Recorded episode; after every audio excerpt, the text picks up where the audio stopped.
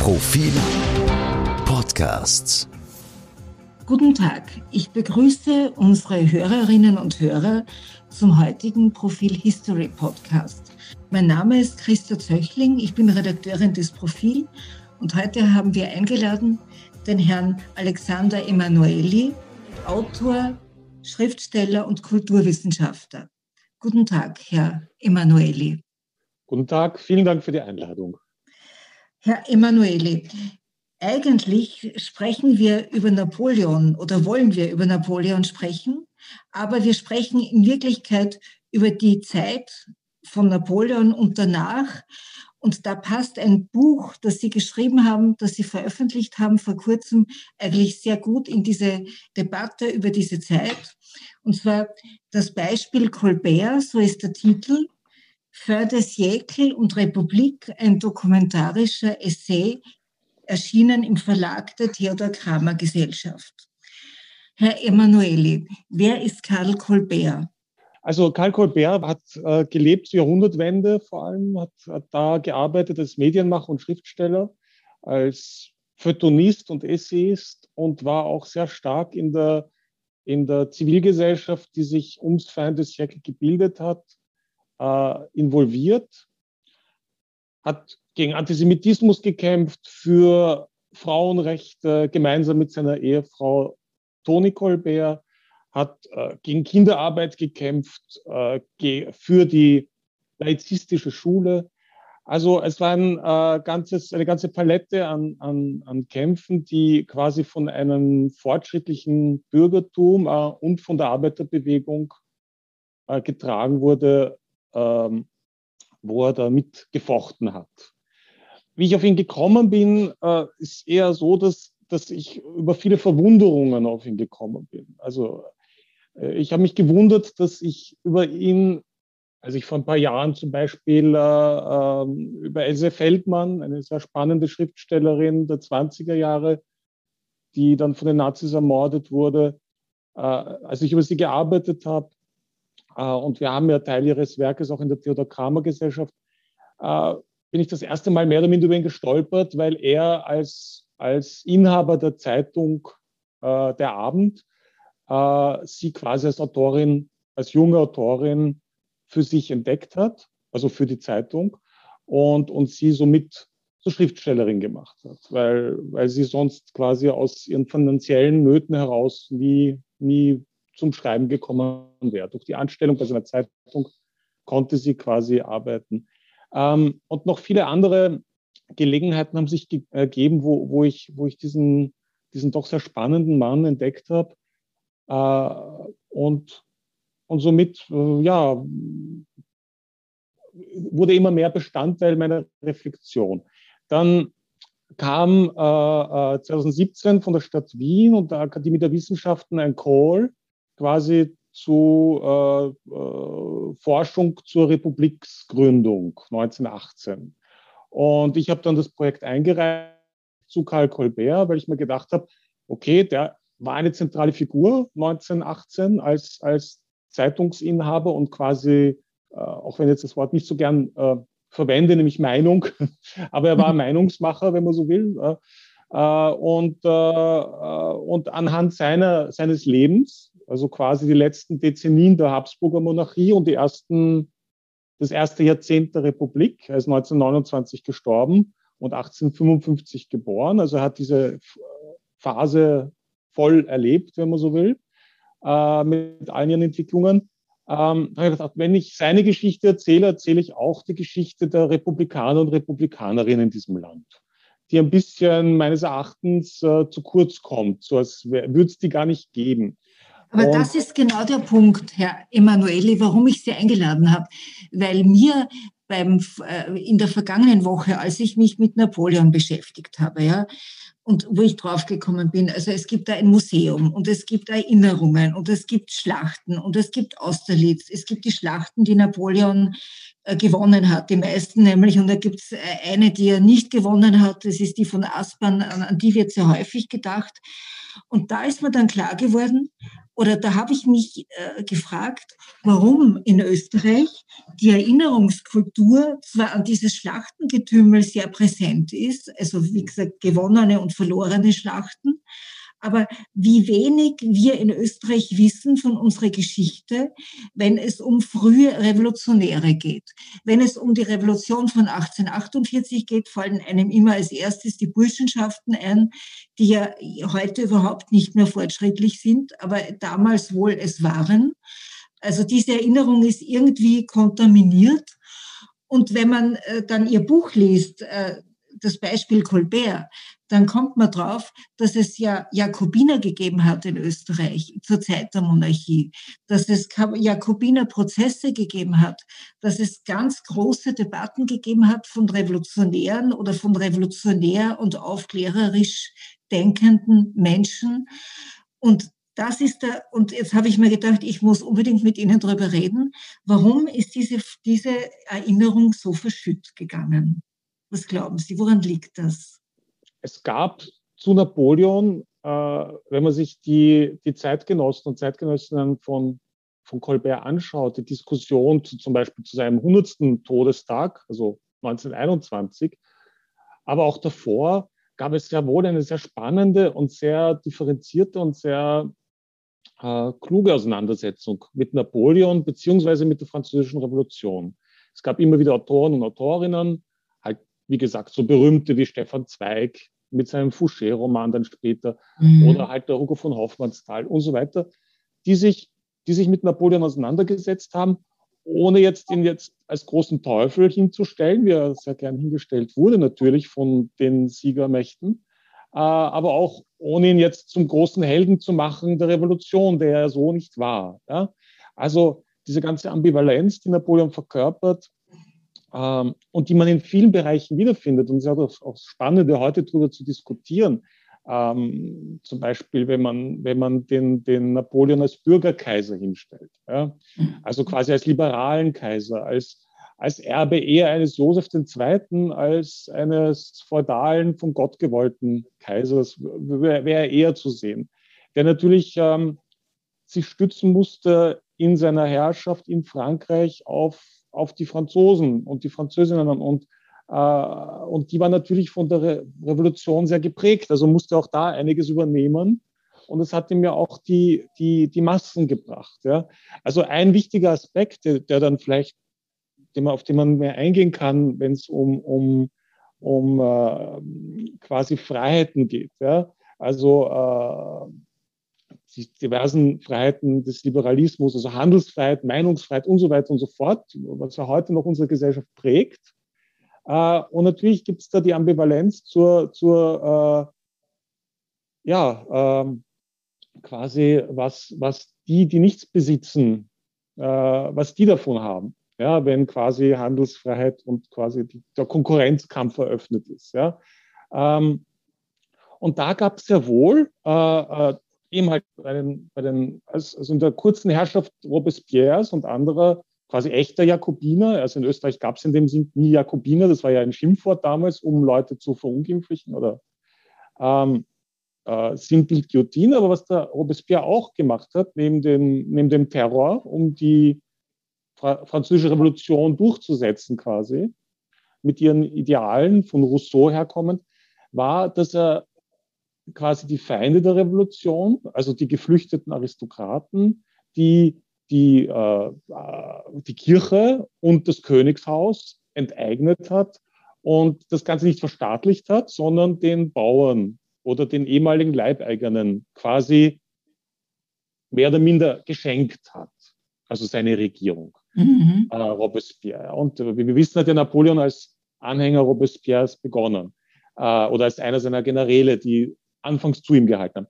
Und dieser, dieser Besitz, äh, dieser, so quasi, äh, diese neuen Besitzverhältnisse wurden im Nachhinein nicht mehr angetastet.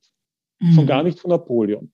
Das heißt, mhm. diese ganzen Bauernbuben, Bauernsöhne, ja, die mhm. da quasi äh, in den Krieg gezogen sind, sind ja nicht nur in den Krieg gezogen, weil sie mussten, wie die Bauern hier äh, oder, ja, oder woanders, sondern weil sie auch quasi ihr kleines Eigentum, das sie erstmalig ihre Väter, ja, also die alten mhm. Bauern erhalten haben, verteidigen sollten oder mussten oder wollten. Ja. Äh, und, und mit diesem Elan ging auch Napoleon nach Europa. Ja. Ähm, und Europa damals war ja so, dass, äh, dass quasi viele Menschen in Deutschland, aber auch in Österreich ja diese neuen Verhältnisse ähm, durchaus äh, als positive Überlegung äh, als, als, wertvoll empfunden haben. In der Steiermark gab es Zirkeln äh, am Land, aber vor allem in Wien natürlich, auch in Kärnten, überall, äh, in, also wo heute Österreich ist, aber natürlich auch in der restlichen Monarchie, in Ungarn, in Prag, also vor allem in Ungarn war sehr stark auch, fanden diese Ideen äh, quasi ähm, Anhängerinnen und Anhänger und gar nicht so wenige. Ähm, die waren jetzt nicht unbedingt gleich zur Revolution bereit, aber irgendwie äh, gab es da Sympathien und das Brot fing an zu brodeln. Ähm, und als Napoleon quasi losrückte, nachdem ihn die Herrscher Resteuropas, also nicht ihm, sondern diesem neuen Staatskonzept der Französischen Republik quasi vernichten wollten durch diese ganzen Koalitionskriege, ähm, äh, ist quasi sehr schnell äh, der Dolch umgedreht worden, wenn man so will, oder das, das Messer umgedreht worden, weil, weil die, die äh, äh nach Valmy und etc. etc. quasi da überfallen haben, Frankreich oder überfallen wollten, um wieder den alten König einzusetzen oder zumindest nachdem er geköpft wurde, einen anderen Bourbonen etc. Also, äh, dass, dass die alle quasi ihre Kriege verloren haben. Und Napoleon ja 1797 als General äh, am Semmering stand. Ja? Und er stand am Semmering und es gibt Berichte von damals, also das, was ich auch mit vor Jahren einmal, das erste, wie ich das das erste Mal gelesen habe, auch mir gedacht habe, aha, also gerade Kärnten, also marschiert da ein der Napoleon mit seiner italienischen Armee in Klagenfurt und wird begrüßt von der Bevölkerung, ja, also als Befreier. Ja. Ähm, was dann aber in den folgenden Jahrzehnten natürlich passiert ist, ist, dass äh, auch die Republik von Mainz und so weiter, also überall dort im deutschsprachigen Raum, auch in Italien, wo sich das durchgesetzt hat, also wo, wo, die, wo die Franzosen quasi einmarschiert sind und es erobert haben, haben sie die Besitzverhältnisse nicht wirklich angetastet. Mhm. Das heißt, die Leute, also vor allem die, die nichts hatten, ja, die zuerst vielleicht, oder der Mittelstand, der auch quasi bis auf äh, Aufgaben sonst auch nicht sehr viel hatte ja, und Angst, ähm, also da hätte er durchaus alles äh, oder war alles für Napoleon oder für die Republik. Ja?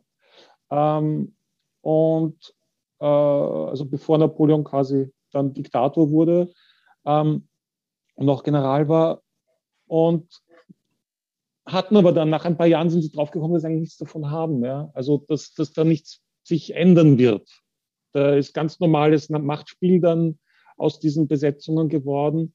Ähm, es wurden zwar Republiken und neue Königreiche gegründet en masse, ja, in den, in, im Herrschafts, äh, quasi in den Jahren des äh, napoleonischen Europas, aber kaum was verändert in vielerlei Hinsicht. Mit dem Wiener Kongress 1815 war ja quasi, wurde ja alles wieder retour, also rückgängig gemacht oder vieles, nie, wahrscheinlich nicht alles. Aber die Frage ist jetzt, um auf Colbert zurückzukommen, auf welchen ideologischen, politischen äh, Theorien oder Ideen stand denn Karl Colbert? Aus welchem Elternhaus kommt er denn? Warum wurde er denn Republikaner? Was hat ihn beeinflusst? Äh, ein paar Jahrzehnte später, nach dieser restaurativen Phase, die nach dem Wiener Kongress wieder eingesetzt hat? Also folgendes, als, also Colbert ist ja in Wien geboren, 1855, kam aus einer jüdischen Familie, die gerade nach Wien ziehen durfte, äh, weil ja quasi nicht katholische Menschen, aber auch Menschen, die, die seinem Stand angehörten, der jetzt nicht irgendwie äh, also quasi was zu sagen hatte, äh, gab es in der Donaumonarchie ja kein, äh, kein, keine freie Wahl des Wohnortes. Ja? Also mhm. Juden und Jüdinnen mussten viel Geld zahlen, wenn sie nach Wien ziehen wollten äh, und mussten alle paar Jahre äh, quasi ihre Aufenthaltsgenehmigung verlängern. Das war bis in die 1850er Jahre normal. Es gab da kurz einen Bruch 1848, wo all dieser Wahnsinn äh, ähm, äh, aufgelöst war. Ja? Äh, und dann Ende der 40er Jahre, Anfang der 50er Jahre wurden ja diese Reformen, die ja kurz beibehalten wurden, äh, bis, bis sich quasi die Heere nach der Eroberung von Wien wieder gesammelt hatten und haben dann halt quasi mit dem Rest, was von der 1848er Revolution übrig geblieben ist, aufgeräumt. Ja. Ähm, das heißt, äh, Karl Kolberg kam zur Welt, da, da hätte es durchaus sein können, dass er dann mit seiner Familie wieder nach Bratislava oder wo auch immer in, in, in Burgenland oder in Ungarn, wo, wo es halt andere, äh, also andere Rechte gab, Aufenthaltsrechte und wo aber es war ja sehr kompliziert überall. Ja. Ähm, da, die Familie hat sich, ein, also vor allem die Mutter, das war auch sehr spannend, äh, war früh Witwe und hat dann einen kleinen Betrieb aufgebaut, eine kleine Wechselstube äh, und hat auch eine Zeitschrift äh, publiziert oder ein Informationsblatt, wo die Lotterieziehungen quasi verkündet wurden. Das hört sich jetzt alles ein bisschen verrückt an, aber, aber Lotterieziehungen waren quasi oft, die, also waren eine gute Möglichkeit, den Staat zu finanzieren, weil viele dieser Lotterien gehörten dem Staat ja, oder irgendwelchen Stiftungen. Mhm. Ähm, und gleichzeitig war es auch die einzige Chance, weil jeder, also da war man gleich, jeder, der ein bisschen, ein bisschen Geld dafür ausgeben wollte, konnte sich ein Los kaufen. Und es gab immer wieder so, so wie jetzt, äh, so äh, Geschichten halt, dass ein, ein Mensch, der kaum Geld hat, plötzlich Millionär wurde.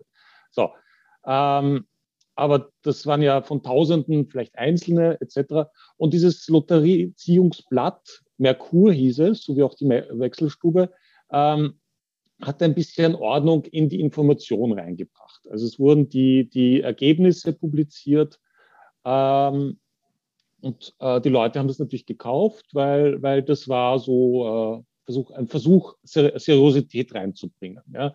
Weil man hat ja auch Lose gekauft von irgendwelchen Ziehungen in, was weiß ich, Prag oder so, ja.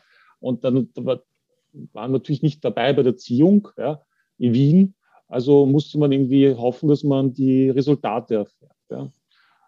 Ähm, und, und, äh, und wie sich da abgespielt hat, das kann man ja sich beim Nestroy anschauen und so weiter. Das heißt, diese Familie äh, war in Welche, Welches Stück vom Nestroy meinen Sie jetzt? Äh, des Lombardi Vagabundos. Ja, okay.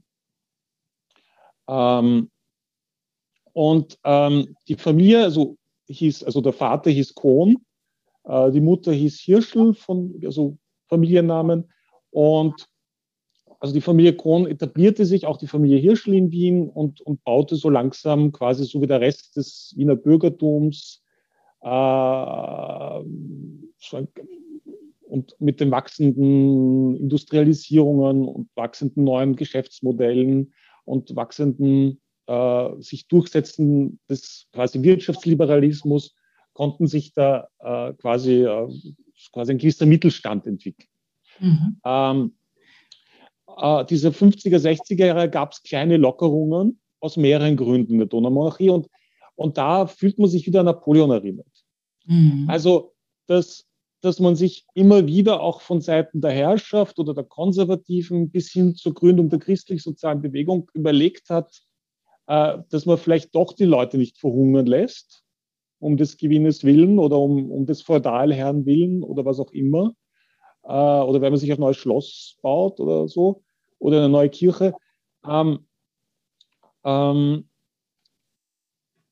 war die Überlegung, ja, was passiert, wenn die Leute arm sind? Sie werden krank, und wenn man zum Beispiel ein Heer braucht, dann kann man ja, und die Zahlen in der Donaumonarchie waren katastrophal zeitweise.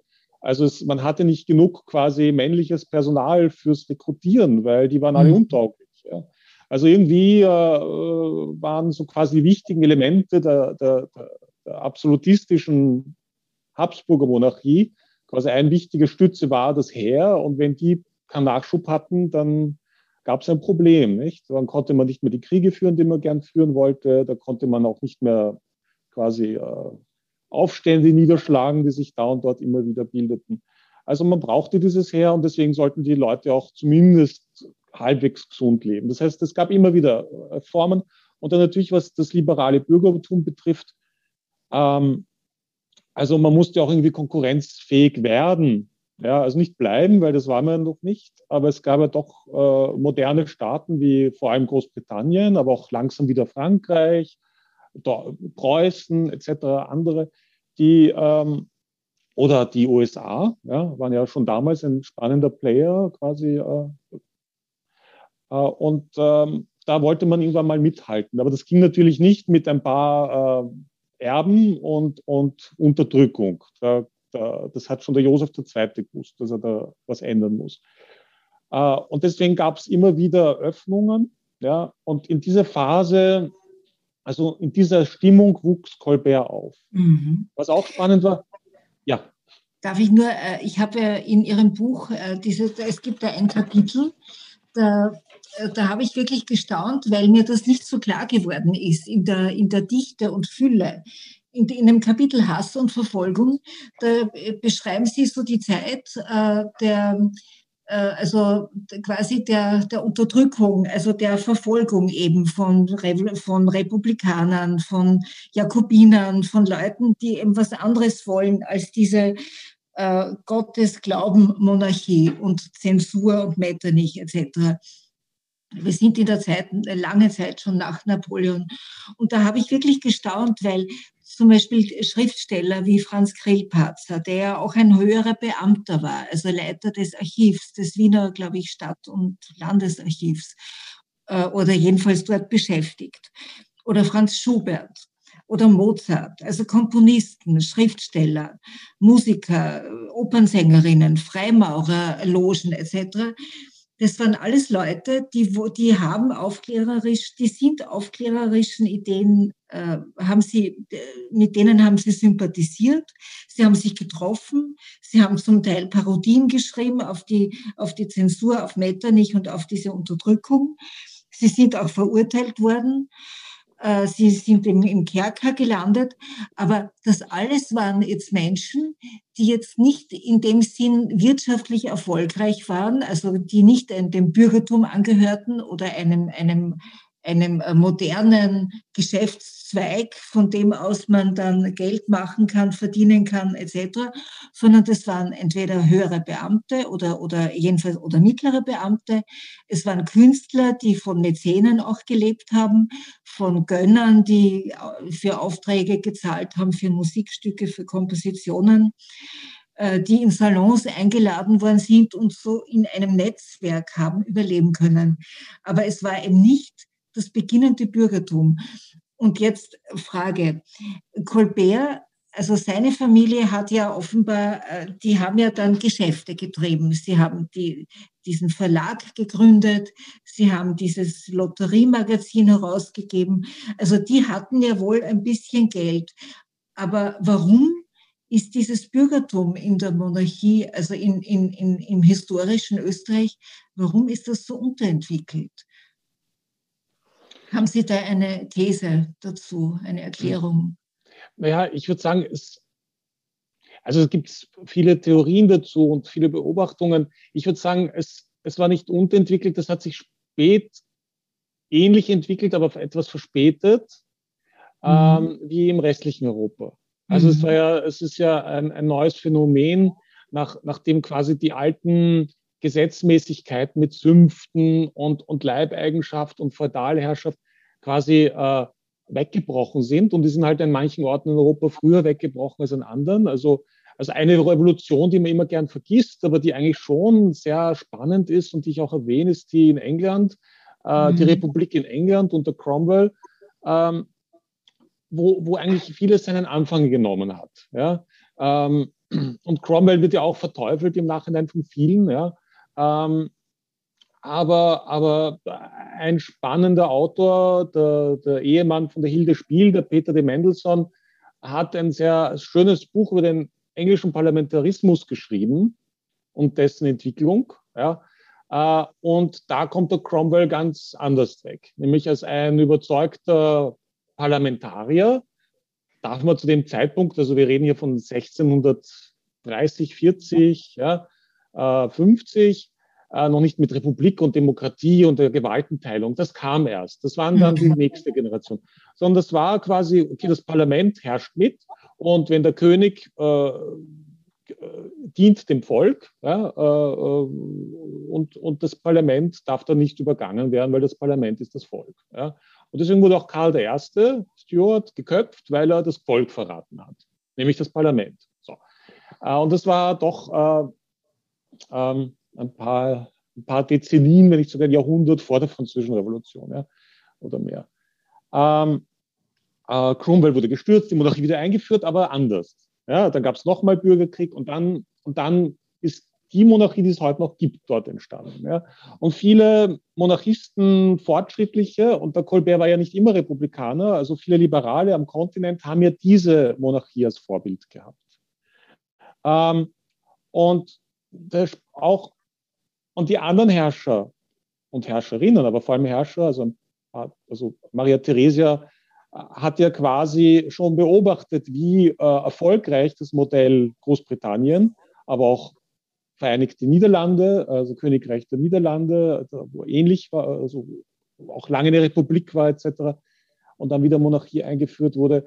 Also wie, wie erfolgreich die im Inter, am internationalen Parkett waren, mit ihren Kolonien, mit, mit, mit, mit der Vernichtung der spanischen Herrschaft, die ja auch so eine feudalistische Habsburger Geschichte war. Ja.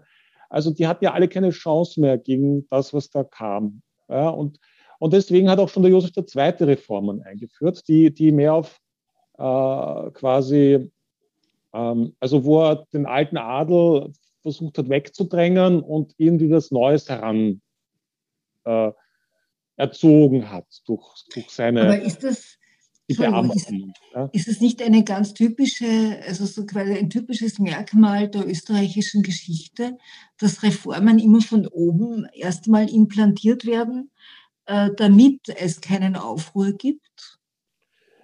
Naja, in dem Fall war der Josef II., hat es nicht, um, keine, um einen Aufruhr zu verhindern, äh, äh, eingeführt, sondern um, äh, um die Habsburger Monarchie zu einer Großmacht werden zu lassen. Das heißt, äh, mhm. diese Großmacht, das war, wie gesagt, die, die Zeiten hatten sich geändert und, und so wie es, und das, Diktatur, Unterdrückung, Feudalismus, das war quasi für die Herrschenden ein Erfolgsrezept, solange alle mitgemacht haben. Ähm, aber dann sind, wie gesagt, einige aus, ausgeschert, wie die Engländer und die Holländer und, und so. Äh, und, und plötzlich äh, waren die äh, Entwicklungsländer. Die Habsburger Monarchie war ein Entwicklungsland, quasi plötzlich, verglichen. Ja, keine Industrie, kein Handel. Äh, Zölle, also wirtschaftlich gesehen rückständig. Absolut. Aber mhm. auch Frankreich und andere. Mhm. Frankreich hat etwas früher mit den Reformen begonnen, hat etwas früher die Zügel gelockert und das Resultat war die Französische Revolution. Ja? Mhm. Ähm, und auch in England hätte es ohne Revolution wahrscheinlich nicht funktioniert. Ja? Äh, und, ähm, und Österreich war knapp davor, theoretisch. Also es gab schon ähm, äh, noch bevor vor die Bekämpfung äh, äh, der französischen Revolution oder der, der quasi Republik, aber der Krieg hatte begonnen, auch bevor es Republik wurde, quasi noch eine konstitutionelle Monarchie war, ähm, ähm,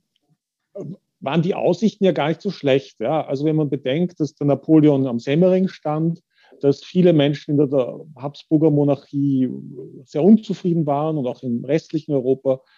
Ähm, und diese Fantasie, dass da in Wien äh, Aufstände äh, quasi organisiert werden oder in Ungarn, wie, wie halt quasi Kaiser Franz in seinen ersten Jahren der mhm. Regierung quasi vermutet hat, ähm, waren theoretisch durchaus da. Aber die Leute, die er verfolgt hat, die waren jetzt zwar alles sehr spannende Leute, aber das waren, also das, das waren auch Salons.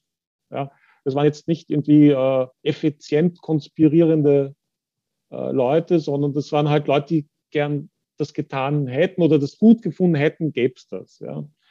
Ähm, aber es wurden immer mehr und somit wurde die Gefahr, dass tatsächlich irgendwas daraus entsteht, eine, eine quasi kritische Öffentlichkeit, äh, die dann in allen quasi Institutionen vertreten ist und vor allem ja auch in der Armee. Also es waren ja auch Offiziere unter den Verfolgten mhm. ähm, oder unter den sogenannten Jakobinern. Ähm, dann, dann wäre es gefährlich geworden. Und das wollte man natürlich verhindern und das war ein Schauprozess. Also es wurden 40 Menschen ungefähr verhaftet um 1794, äh, vor Gericht gestellt. Äh, der Kaiser hätte gern alle hingerichtet, der Kaiser Franz, aber seine Juristen, die noch aus der josephinischen Zeit stammten und die dann mit so Todesstrafe, die abgeschafft war, nicht sehr glücklich waren, haben ihm gesagt, ja, das können wir jetzt nicht machen, weil es gibt noch kein Recht, das uns erlaubt, die hinzurichten. Wenn wir die jetzt alle töten dann oder hängen oder köpfen oder was auch immer, dann, dann verstoßen wir gegen das eigene Recht und das ist ja nicht gut so. Ja. Äh, das war, wurden nur die Offiziere hingerichtet, weil da gab es eine andere Rechtslage äh, wie Hebenstreit. Aber man musste trotzdem noch in letzter Minute was ändern, damit der gehängt werden kann, äh, also konnte. Ähm, und diese Unterdrückung war da ähm, und, und also quasi alle Modernisierungen, also im Laufe der, der napoleonischen Kriege hatte der Napoleon ja auch quasi ein bisschen weniger die, die, die, die Errungenschaften der französischen Revolution übernommen, sondern nur das übernommen, was er gebraucht hat, damit Frankreich mhm. eine Großmacht wird. Weil das war dann immer mal der Plan, nicht mehr die mhm. Republik zu verteidigen wie am Anfang, sondern dann, jetzt werden wir England überflügeln und werden halt die Kolonien haben. Deswegen führen wir schnell mal wieder die Sklaverei ein und so weiter, damit wir halt konkurrenztauglich wieder werden. So. Ähm, also das ganze inhumane äh, quasi äh, äh, Kochbuch quasi eines Monarchen hat Napoleon sich auch wieder angeeignet. Ähm, was natürlich zu großen Frustrationen weit und breit geführt hat. Auch, auch hier. Ja. Also Beethoven, großer Fan, Eroiker und dann äh, Enttäuschung, ja, äh, Abkehr, Ablehnung. Mhm. Aber er hat nie aufgehört, Anhänger der Französischen Revolution zu sein. Aber mhm. war Napoleon nicht mehr der Prophet und, und quasi äh, nicht mehr der Cromwell der Französischen Revolution, ja, der nie zu, also der quasi dreimal gezwungen werden musste, der Cromwell. Das war der Unterschied zu Napoleon, Diktat zu sein, weil das Parlament halt nicht funktioniert hat mhm. äh, in den 1650er Jahren in äh, London. Äh, aber der eigentlich sich äh, gern zurückgezogen hätte auf sein Landgut, um seine Äcker zu betreuen. Ja. Und könnte ein Teil einer Mythologie sein, ist es aber nicht. Und da komme ich vielleicht zu einem Stichwort. Es gibt quasi den Habsburger Mythos, es gab auch einen Napoleon-Mythos. Mhm. Und da hat man halt sehr viel klein geredet und groß geredet. Ja. Also ich bezweifle, dass es ein, ein fehlendes Bürgertum im 19. Jahrhundert in der Donaumonarchie gegeben hat. Also ich glaube, es war da, es war, ist genauso gewachsen wie überall anderswo auch. Ähm, es hat nur andere Bedingungen gehabt, den Alltag zu meistern. Ja. Aber war dieses Bürgertum dann auch öffentlich wirksam?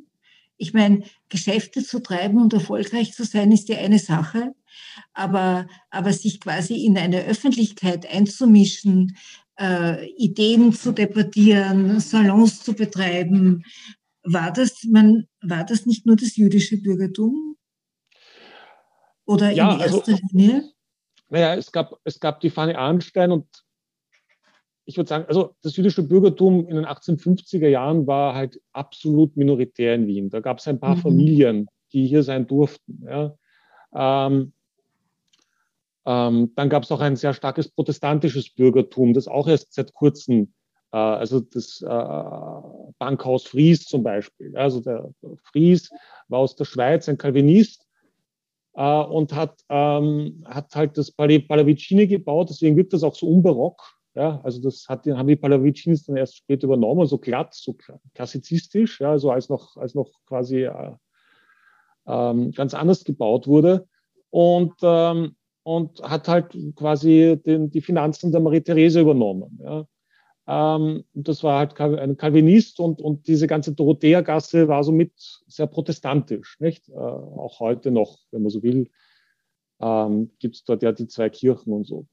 Ähm, als Überbleibsel dieser quasi protestantischen mhm. Gasse. Ja. Ähm, und, und dann gab es natürlich auch ein katholisches Bürgertum, ja, äh, beziehungsweise auch ein laizistisches, widerständiges. Also die Beamten zum Beispiel von Josef II. waren durchwegs äh, aus katholischen Familien natürlich, ja, weil mhm. anders wäre es ja nicht gegangen. Ähm, ähm, die waren halt als Mehrheit da. Ja, und jetzt das Problem mit diesen Beamten war, dass die halt in diese josephinischen Reformen herangezogen wurden als neue Verwalter.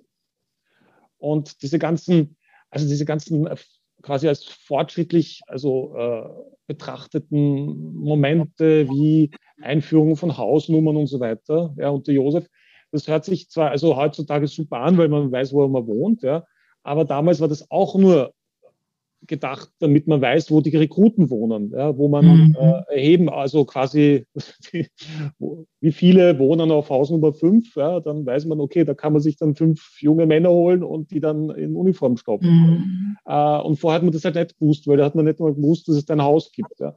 Ähm, und, ähm, ähm, also und diese Beamten hatten aber ein Problem oder deswegen waren sie auch dann mehr oder minder gefährlich für den Staat, Sie war nämlich gebildet, ja, das musste man ja sein. Also sie muss, also sie waren quasi so, äh, deswegen gab es auch bald die Einführung der Pflichtschule und so weiter, damit man einen Nachwuchs erzeugen kann. Mhm. Ja. Also die erste Generation war noch eher so ein quasi höheres Bildungsbürgertum, Kinder aus quasi halbwegs normalen mittelständischen Familien, aber die waren halt sehr wenige, also deswegen musste man da halt nachwässern.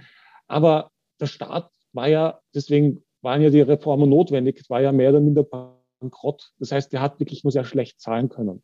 Das heißt, einer der bekanntesten, ähm, also der, der Brandstätter, einer der bekanntesten äh, quasi sogenannten Wiener Jakobiner, ein Wiener Magistratsbeamter und Dichter und, und, und, auch vollkommen vergessen, äh, der, der hat ja nicht einmal gewusst, wie er seine Familie durchbringen kann. Mhm. Ja. Die haben da halt irgendwo in der Leopoldstadt gewohnt und hat der Vater war schwer krank und das ganze Geld ging eigentlich da in diese Kranken, also in den Arzt hinein.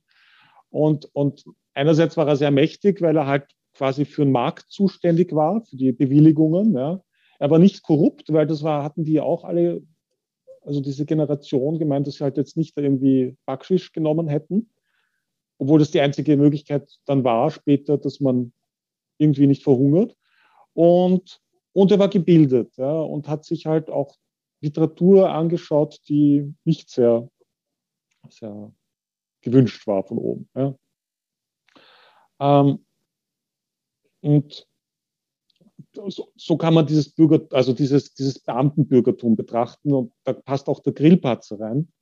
Ähm, und äh, wegen Salons, also wo sich dann schon ein bisschen was, äh, also im Biedermeier gebildet hat. Also das war dann das, dieses berühmte Biedermeier, das Wiener Bürgertum, das quasi äh, äh, im Vergnügen etc. Ähm, da quasi äh, seine Frustration hineinstopft, also nicht mitreden zu dürfen, aber alles sonst, Steuern zahlen darf man, arbeiten darf man, aber melden sonst nichts. Also hat man halt Musik gemacht. Ja. Äh, äh, aber so ganz stimmen kann das ja auch nicht, dass das Biedermeiertum so, so ein harmlose, eine harmlose Epoche war, weil sonst wäre es ja nie zur Revolution von 1848 Mhm. Das muss ja irgendwo sehr schon, das, das kann nicht am Tag davor irgendwie erst aufgepoppt sein, ja. Ähm, sondern es war eine lange Entwicklung natürlich auch, und das darf man auch nicht vergessen, man glaubt immer, das war alles so isoliert und alle haben so isoliert gehandelt und die Habsburger und so und die waren so gut oder so böse. Natürlich war das immer Kalkül im internationalen Kontext. Ja? Und natürlich gab es in Paris eine Revolution 1848 und natürlich mhm. haben das auch die hiesigen zum Anlass genommen, und ja. ganz Europa. Ja? Äh, und in 1830 gab es auch eine Revolution, da waren wir halt noch nicht so weit hier. Also, dass man da auch äh, auf die Barrikaden geht. Also, obwohl es sich auch schon Leute gegeben hätte, die das gern getan hätten, nur wären sie wahrscheinlich, also die Erfolgsaussichten waren sehr gering, deswegen hat man es nicht gewagt. Aber, aber 1848, da war es ja überall. Also, und Wien war eine der wichtigsten Zentren. Ja, ich meine, äh, und wenn man von den Burschenschaften spricht und den Deutschnationalen, die sich das so an die Fahne schreiben, das ist natürlich totaler Schwachsinn. Ja. Ähm, natürlich ging ein, ein Widerstand damals sehr stark von den Universitäten aus, von den Studierenden, aber auch von den Lehrenden. Ja? Also die waren auch da sehr stark schon involviert. Ähm, und natürlich gab es dort Studentenverbindungen, ja? aber die hatten nichts zu tun mit dem, was dann in den 1860er Jahren äh, aus, also wie die Burschenschaftler wieder zugelassen wurden, also zumindest äh, breiter, dann, dann irgendwelche Rassisten daraus gemacht haben ja, und Antisemiten. Mhm. Also das war, das waren andere Konstellationen und, ähm, und äh, ja. Wir müssen jetzt hier bald zum Ende kommen. Was ja. mich interessieren würde, ich meine, wie ist Colbert mit dem entstehenden Nationalismus dann in den äh, um die Jahrhundertwende umgegangen? Also war er quasi als jüdischer ähm, Mensch und Denker davor gefeit oder hat er auch darunter gelitten? Also dieser, dieser, dieser Nationalismus, der natürlich jetzt von der Mehrheitsgesellschaft mal dann als Deutschnationalismus zu bezeichnen wäre. Wie, wie war das für Colbert? Also, ähm, also eines der Produkte der napoleonischen Kriege war natürlich auch quasi die Romantik. Mhm. Ja, also äh, um irgendwie das zu kanalisieren, die Wünsche der Menschen. Und ein Teil der Romantik war auch der Nationalismus. Ja. Und das musste erst einmal als konstruiert werden, das hat gebraucht. Und dann hat man halt quasi äh, einen Begriff, der sehr neu war und noch nicht klar abgesteckt, ja, weil wenn die Franzosen von Nation sprechen, ja, dann reden sie von denen, die der französischen Nation als Republik damals, ja, als, als Volk angehören, aber nicht im Sinn von Sprache und Herkunft, sondern mhm. alle, die sich dem unter, unterwerfen. Ja. Das heißt, es wurden Ehrenbürger, also Citoyens konnten Engländer genauso sein wie Deutsche oder Österreicher. Gab es ja einige Beispiele. Ähm, und ähm, also ein Ehrenzitoyen der Französischen Republik war dann irgendwann mal Washington. Ja, also mhm. zwar erst nach seinem Tod, aber doch. Ähm, und ähm, ähm, diese Nationalismen, also das ist ein eigenes, sehr breites Gebiet. Was man zu Colbert sagen kann, er gehört einer Tradition an und auch einer Gruppe des quasi demokratischen Radikalismus und Bürgertums, also dieser Abspaltung des Liberalen, die quasi nicht liberal verstanden haben, als der Staat mischt sich nicht mehr ein, sondern äh, wir mischen uns im Staat ein. Ja? Also das war so die, der, der, das große Missverständnis. Die Liberalen waren nicht unbedingt Demokraten. Ja? Mhm. Aber natürlich, die Demokraten mhm. kamen meistens aus einer liberalen Tradition. Aber auch, und das äh, in dem Zusammenhang, und das war sicher die große Stütze, auch aus der Arbeiterinnenbewegung. Ähm, also da, also die ersten quasi standfesten Republikaner in der Donaumonarchie waren natürlich Sozialdemokraten. Ja? Mhm. Und, äh, und eben halt äh, aus dieser, man nannte es damals Vorstadtdemokratie, ja? also die äh, in Wien. Ja? Ähm, und aus dieser Ecke, also kleinbürgerlich, äh, auch auf Gleichheit, auf, auf die Grundrechte ausgerichtet, aus dieser Ecke kam Colbert und, und sein politisches Verständnis. Und solche Entwicklungen gab es ja überall in der Donaumonarchie. Ja, verstärkt natürlich nach 1867, äh, also nach dem Ausgleich und der mhm. Konstitution, also dem großen Wunsch, eine Verfassung zu haben, ähm, hatten die mehr Möglichkeit, politisch Einfluss zu nehmen. Ähm, aber diese Gruppen haben sich teilweise sehr stark gegen, gegen den Nationalismus gestellt. Also sie haben sich immer als, als also das Begriff damals des Österreichers war nicht bezogen auf die Deutschsprachigen, die hier irgendwie innerhalb gewisser, also in gewissen Provinzen leben, sondern das war bezogen auf alle. Mhm. Und immer halt so, so, so letzte, also es, also mit diesem Ausgleich gab es auch wieder quasi, ähm, durften die alten 48er wieder zurück aus dem Exil, aus Amerika und so weiter, äh, oder durften auch wieder politisch aktiv werden. Das beschreibe ich auch in meinem Buch, und da kam natürlich ganz was anderes zurück, was überhaupt nichts mit diesem Nationalismus zu tun haben wollte. Es gab quasi in diesem demokratischen, liberalen Bürgertum zusätzlich zu, zur Arbeiterbewegung, die erst auch erst entstehen konnte ja. und erst so 1890 so richtig sein durfte. Ja. Ja, davor waren die ja gar nicht so erwünscht und wurden mit Sozialistengesetzen drangsaliert etc. Ähm, kam man damit Ideen zurück, ähm, die, die natürlich äh, jede Form von Nationalismus ablehnten. Ja? Also es gab, es gab Sprachen, die es gab äh, und, und es gab, äh, also es, natürlich die Donaumonarchie war jetzt also man wollte nicht den Einheitsstaat oder zentralistisch und eine Sprache durchsetzen. Das war dann die, das waren dann die Deutschnationalen teilweise. Also Deutsch haben sie, sie haben sich ja nicht als Verteidiger ihrer quasi äh, des, des, der deutschen Sprache oder sonst was verstanden, sondern Verteidiger der Privilegien, ja, die mit Deutsch einherkamen. Und der ganze Konflikt hat sich ja zugespitzt, als zum Beispiel in den böhmischen Ländern äh, war ja so die Amtssprache Deutsch. Dann gab es eine erste Reform in den 1870er Jahren, wo auch Tschechisch erlaubt wurde, ja, äh, nebeneinander. Und dann hieß es plötzlich mit einer, Sprach, also mit einer äh, Sprachrechtsreform, dass die Beamten zweisprachig sein müssen. Und da haben sich natürlich die deutschsprachigen Beamten, die ja kein Wort Tschechisch konnten, oft mhm. aufgelehnt und wurden halt die Stütze des, der Nationalisten dort. Ja. Die tschechischen Beamten konnten natürlich alle Deutsch, für die war das kein Problem. Ne? Ja. Das heißt, so, das waren, und, und vieles, was gerade was den Nationalismus betrifft, war auch quasi sehr gefördert äh, nach dem Motto Teile und Herrsche. Ja? Also äh, damit der, der, der, die Demokratie äh, nicht zu schnell voranschreitet in der Donaumonarchie, äh, wurden ja halt von einigen Interessensgruppen, sagen wir, die noch sich zum Feudalismus zurücksehnten und die war nicht so unbedeutend. Und der Staat wurde auch regiert von so einem, weil der Kaiser Franz Josef war natürlich Förderer der Reformen, aber wie schon vorher gesagt, solange mhm. es dem Staat gut tat und solange einen, und da war der Aufstand zu vermeiden, ja, weil die Berichte von Karl Marx und Engels über Österreich, den kranken Mann an der Donau, ähm, das war ja so, dass, dass die ja permanent mit dem Untergang der Donaumonarchie gerechnet haben seit Solferino, ja, also seit mhm. diesen ganzen verlorenen Kriegen. Und der Kaiser Franz Josef war ja gezwungen, der das erste Jahrzehnt als Diktator geherrscht hat, da irgendwie das Land zu öffnen. Ja. Wie hat sich denn Colbert zum Ersten Weltkrieg gestellt? Naja, ähm, Vielleicht, ja. um, um, um damit abzuschließen, äh, weil dann ja die wirkliche Republik beginnt, die österreichische. Genau. Also sagen wir so, beim Colbert, äh, der war lange äh, Teil des quasi fortschrittlichen republikanischen, also demokratischen, noch nicht mhm. republikanischen Establishments. Mhm. Ähm, sehr früh hat er aber auch sich eingesetzt für die Arbeiterrechte etc. etc. Hat in seinen Medien, also 1910 wurde die Montagszeitschrift Der Morgen gegründet. Zur Jahrhundertwende war schon die Waage gegründet worden.